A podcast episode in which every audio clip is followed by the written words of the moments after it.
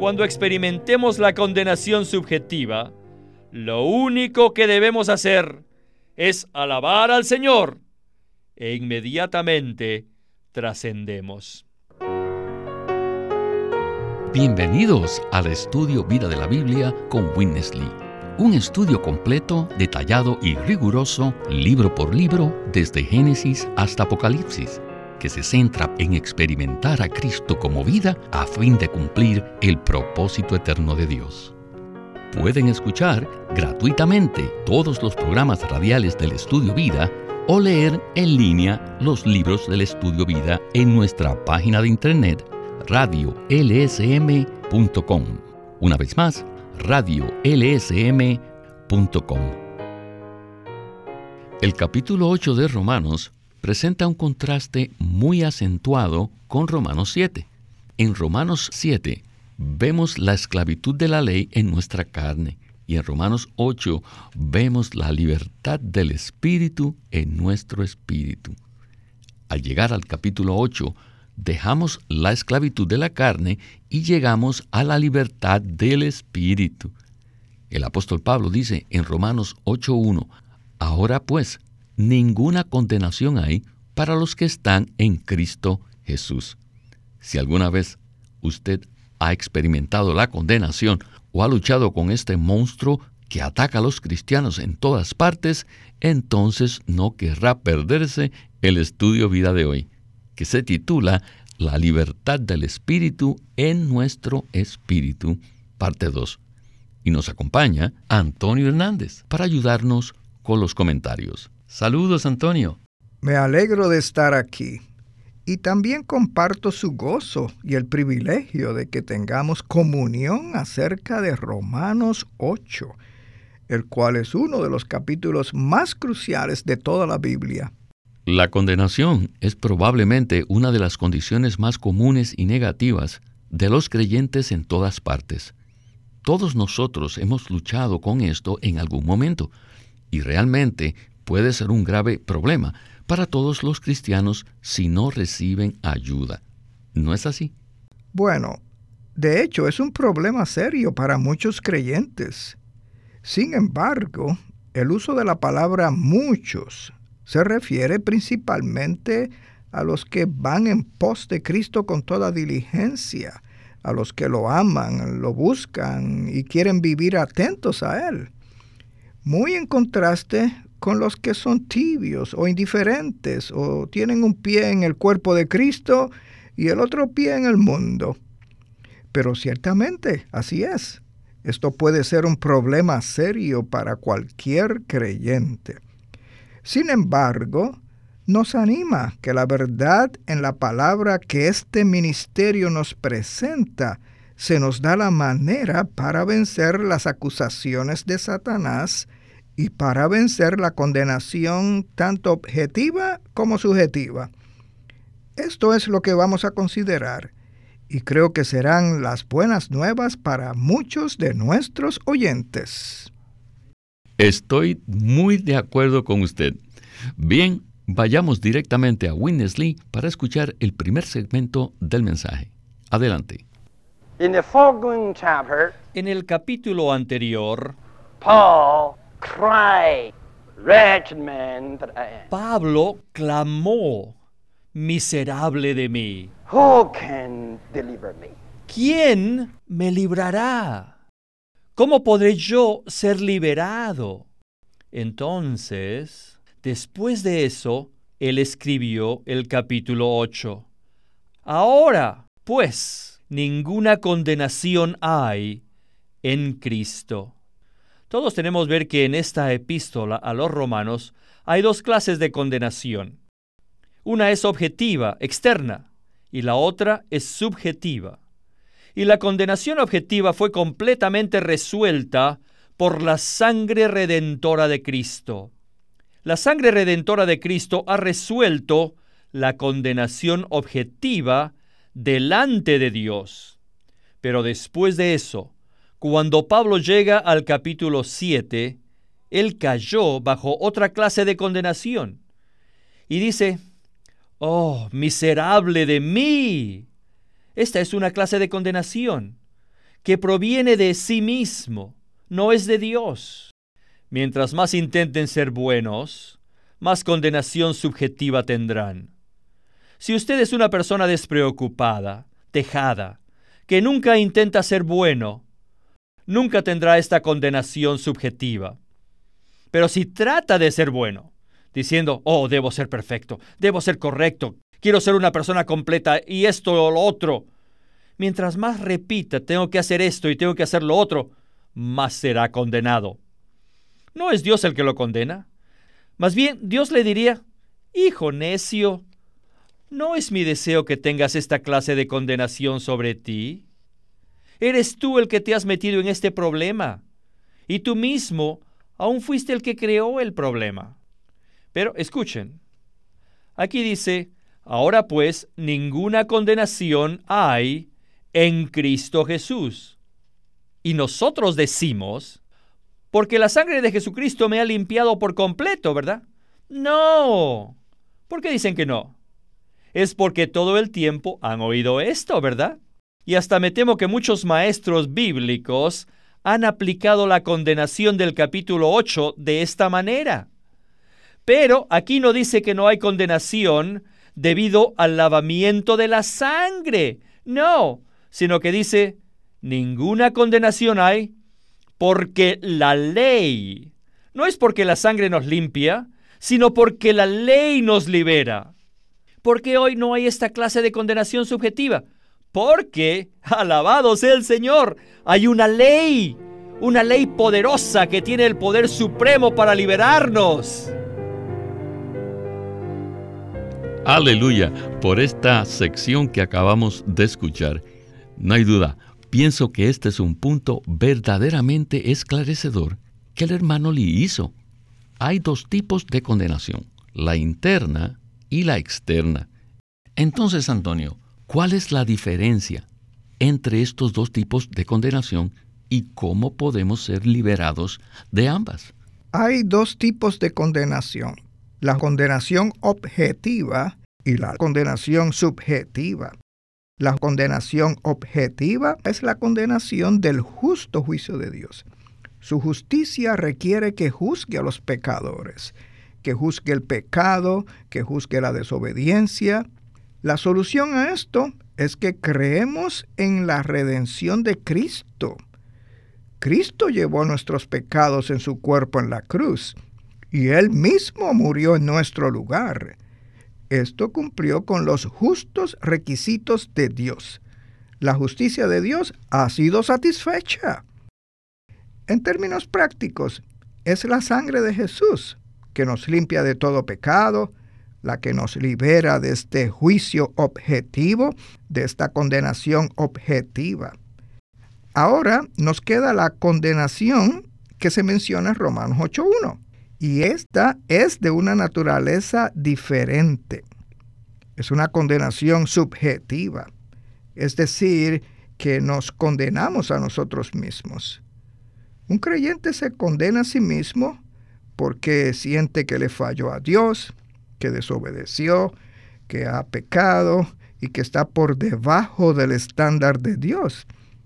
Así que esto es una autocondenación.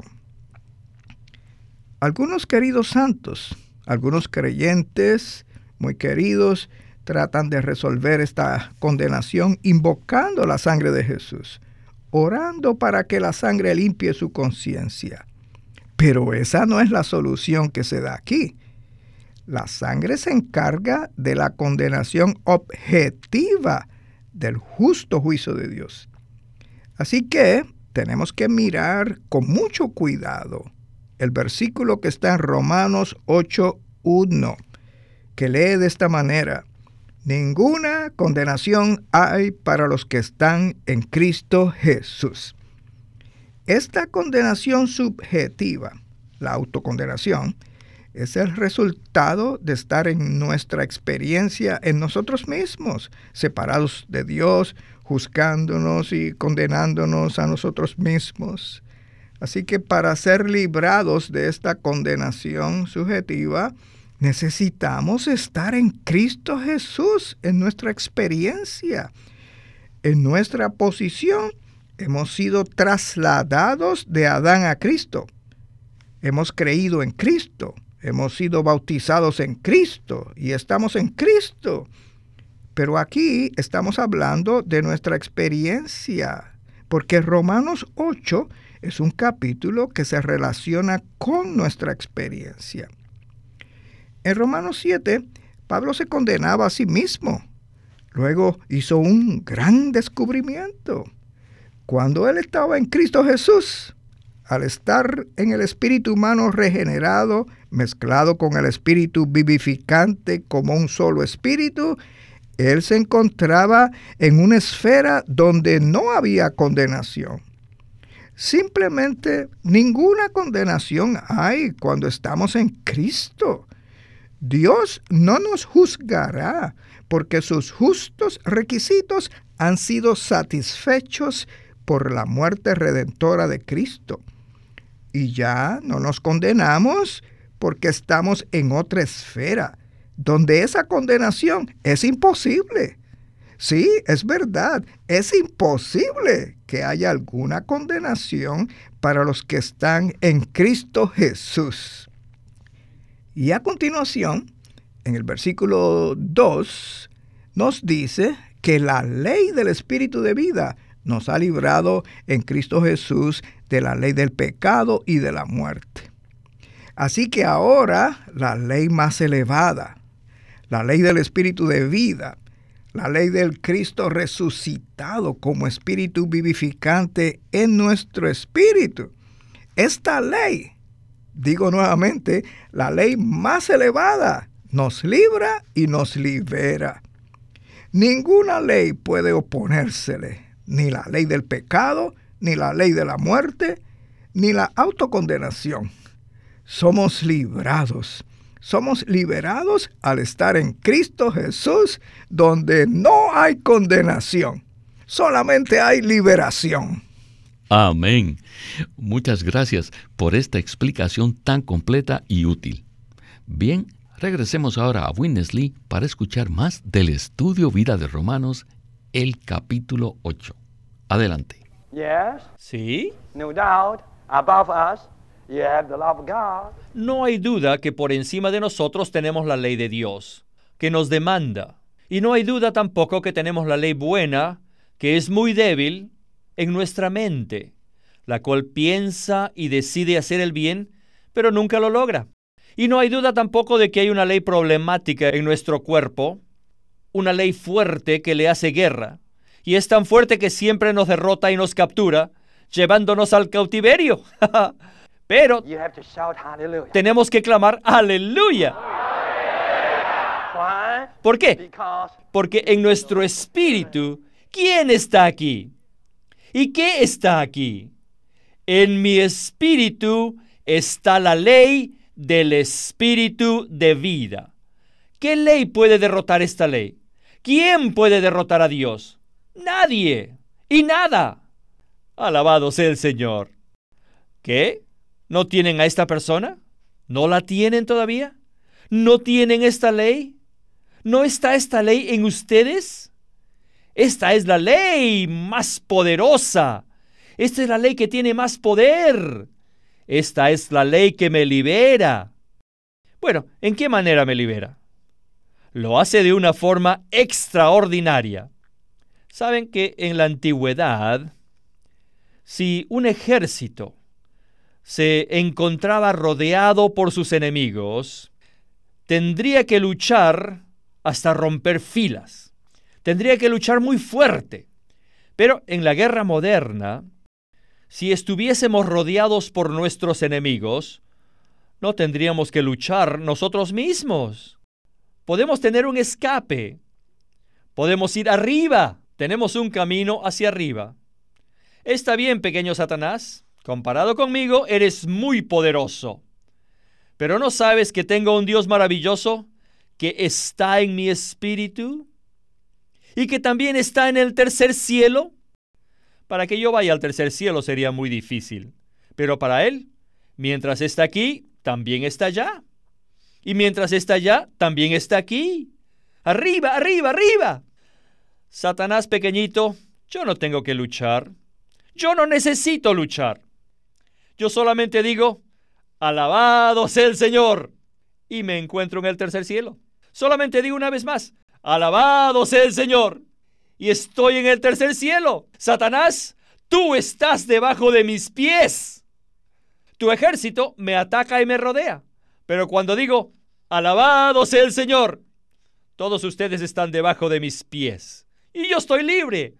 Aleluya. ¿Saben? Anteriormente, cuando yo no sabía esto, yo luchaba. Luchaba y decía, oh, ten cuidado. No pierdas la paciencia. Oh, ten cuidado. Oh, Señor, Señor, ayúdame. Oh, porque mi esposo hoy es tan duro. Oh, ten cuidado. Cuidado. Estaba luchando, luchando para romper filas. Pero al final, ya conocemos la historia, ¿verdad? Sí, al principio hicimos lo posible por no perder la paciencia, pero... Ah, la perdimos igual. Pero después de 30 minutos, la pierdo del todo. Yo luché por ganar la batalla, pero en vez de ganar, fui derrotado. Hoy día déjenme decirles esto, esta estrategia es incorrecta. Esa no es la estrategia moderna para la guerra hoy. Esa estrategia es muy vieja. Hoy tenemos una nueva estrategia. Cuando estén rodeados por sus enemigos, digan, Amén. E inmediatamente ascenderán. Cuando experimentemos la condenación subjetiva, lo único que debemos hacer es alabar al Señor e inmediatamente trascendemos. Verdaderamente me encanta el sonido de esta última palabra que Winnesley mencionó, trascender, la cual significa elevarse por encima. ¿Qué nos puede usted comentar acerca de este segmento anterior? La palabra trascender o ascender consiste en elevarse muy por encima del plano particular en el que uno se encuentra. Si algo trasciende o asciende, estará muy por encima, mucho más arriba. El uso de esta palabra trascender en este contexto, en el mensaje dado por el hermano Witness Lee, es para nuestra experiencia. Cuando estamos en esa condenación subjetiva, nos encontramos rodeados de muchas cosas negativas y el enemigo puede atacarnos y acusarnos y nos condenamos a nosotros mismos. Y nuestra tendencia podría ser la de tratar de luchar para abrirnos paso a través de esa situación. Pero esa no es la forma de liberarnos. Estamos rodeados Así que no necesitamos esforzarnos en vano para abrirnos camino. Lo que tenemos que hacer es elevarnos por encima de esa situación. Tenemos que trascender. Y esto sucede cuando nos damos cuenta de que Cristo es el victorioso, que Él es el Señor en el trono. Él es nuestro gran sumo sacerdote. Él es el pastor de nuestras almas. Él es aquel que intercede por nosotros. Él es nuestro Señor.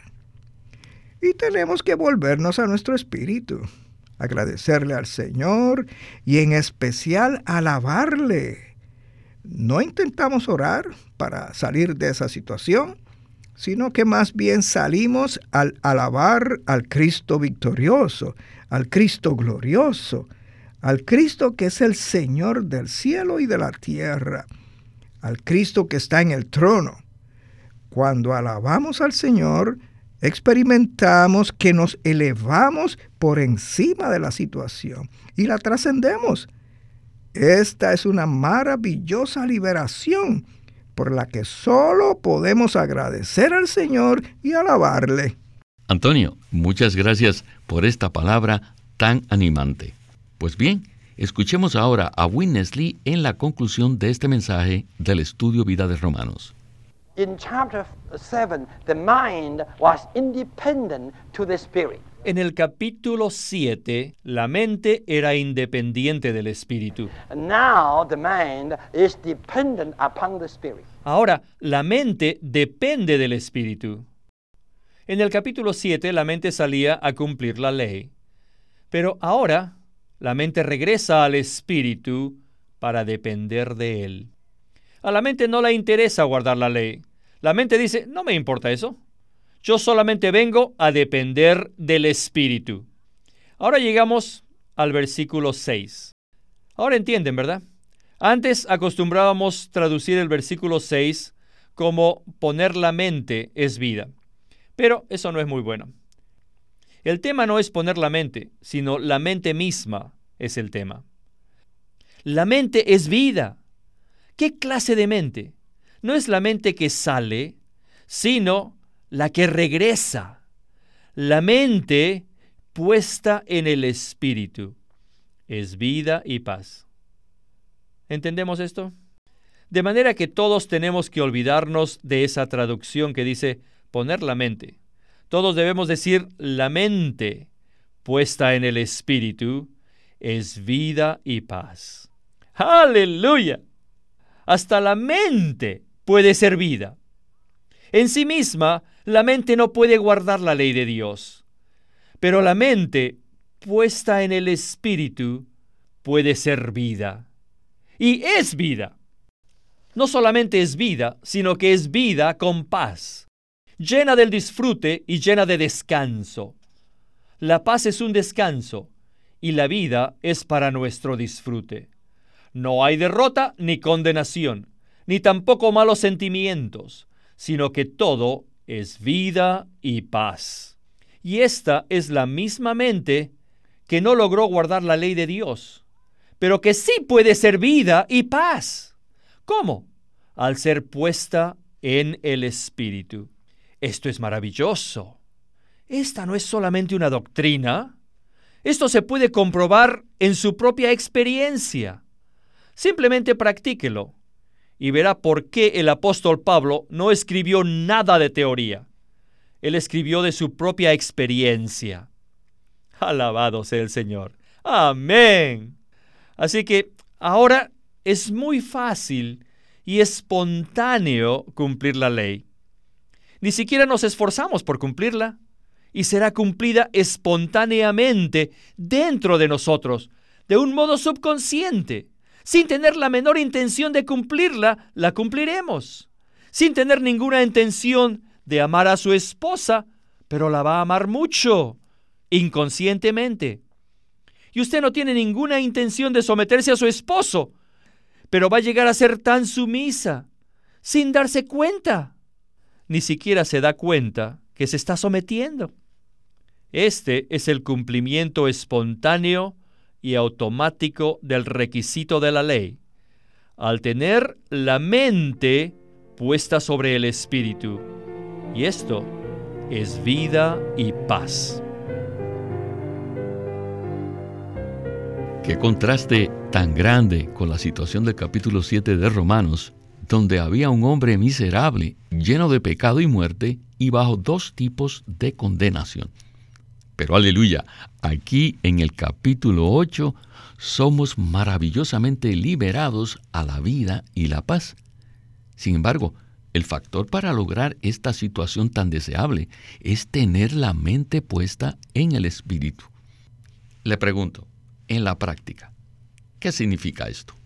Si nuestra mente coopera con nuestro espíritu y está puesta en el espíritu, es decir, se hace uno con el Espíritu, depende del Espíritu, confía en el Espíritu y obedece al Espíritu. Cuando la mente funciona de esta manera, tenemos vida y paz. Sin embargo, si nuestra mente coopera con la carne, es totalmente independiente del Señor, tenemos un sentir de muerte. ¿Estamos tocando la vida o la muerte? ¿Estamos experimentando la vida o la muerte? Así que necesitamos que nuestra mente sea entrenada para que coopere cada vez más con nuestro espíritu mezclado. El resultado siempre será vida y paz. Y la ley del espíritu de vida en Cristo Jesús funcionará libremente. Disfrutaremos en abundancia del Cristo resucitado como nuestra vida. No obstante, siempre que somos independientes del Señor, al ser independientes de nuestro espíritu regenerado, en el cual mora el espíritu vivificante, vamos a tener un sentir de muerte y sentiremos sequedad, vaciedad, depresión, debilidad, en contraposición a la vida, la paz, el rigor, la energía, la vitalidad y el brillo. No hay duda, este es un asunto central en nuestro andar práctico, en nuestra vida cotidiana con el Señor. Amén. Esta fue una maravillosa comunión en este mensaje tan invaluable del estudio vida de Romanos. Y a usted, Antonio, muchas gracias por acompañarnos en el estudio vida de la Biblia con Winnesley. Gracias. Ha sido un privilegio participar en este programa que se acabó tan rápido. Este es Víctor Molina haciendo la voz de Matt Miller, Antonio Hernández, la de Ron Cangas y Walter Ortiz, la de Winnesley.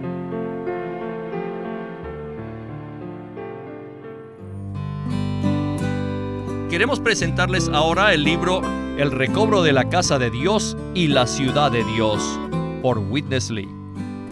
Era por el año 500 a.C., cuando el pueblo de Dios se encontraba en el cautiverio babilónico, cuando de repente Dios despertó el espíritu de algunos cautivos para regresar a Jerusalén. En este libro, Witness Lee presenta los aspectos prácticos y espirituales del recobro para edificar el templo y el muro de la ciudad, y cómo esta realidad tipológica se aplica a nuestra condición actual. Y de esto trata el libro titulado El recobro de la casa de Dios y la ciudad de Dios queremos animarlos a que visiten nuestra página de internet libroslsm.com. Allí encontrarán los libros impresos del Ministerio de Watchman Nee y Witness Lee, la Santa Biblia versión recobro con sus notas explicativas y también encontrarán folletos, himnos, varias publicaciones periódicas y libros en formato electrónico. Por favor, visiten nuestra página de internet libroslsm.com. Una vez más, libroslsm.com. Llámenos a nuestro teléfono gratuito 1-800-810-1149. 1-800-810-1149